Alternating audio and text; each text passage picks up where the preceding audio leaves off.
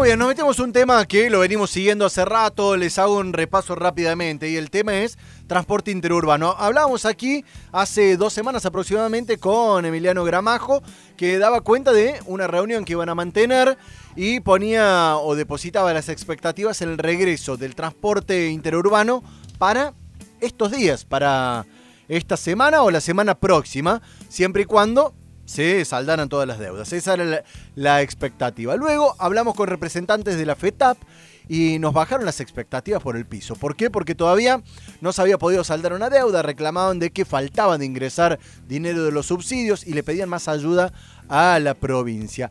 Con este panorama retomamos contacto con eh, AOITA, estamos en línea ya con otro de los secretarios eh, gremiales de AOITA, con quien hemos hablado en algún momento, Claudio Luna, que le doy la bienvenida aquí en Hora de Noticias. Claudio, Jonathan Cloner de este lado, ¿cómo te va? Buen día, Jonathan, ¿cómo estás? Bueno, ¿cuál es la situación al día de hoy después de este repaso que, hacía de, de los últimos 10, 15 días? A ver, el martes de la semana pasada tuvimos audiencia en el Ministerio de Trabajo.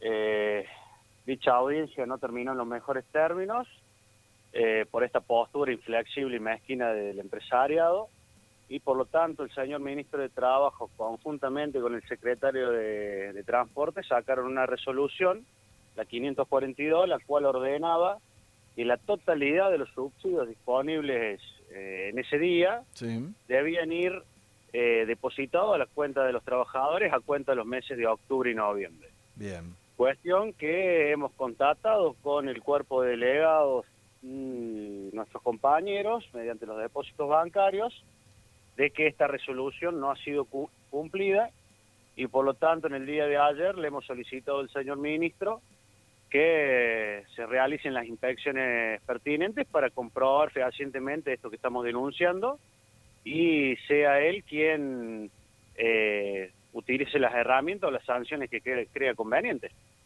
E- Entonces, Luna, a esta hora, ¿cuánto hay de deuda todavía por saldar?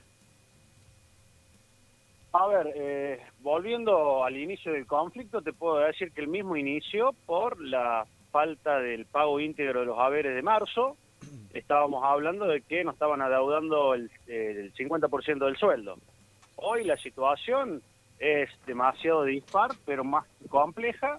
Tenemos eh, un, solo, un, un solo grupo empresario que ha abonado 5 mil pesos a cuenta de noviembre Sí. otro grupo empresario que ha, ha alcanzado a cubrir los salarios de octubre y más de la mitad del sistema te puedo decir que adeuda todo noviembre, eh, en algunos casos eh, eh, falta completar octubre y en otros peor todavía hasta septiembre, estamos hablando de que se pueden estar debiendo hasta do- dos o tres salarios en algunas empresas. O sea, yendo, Realmente la situación es, peor que al inicio de- de este conflicto. yendo un poquito más allá de, de la situación particular de los trabajadores y de los empresarios, por supuesto que es el foco del conflicto, y, una pregunta que se hacen absolutamente todos los pasajeros.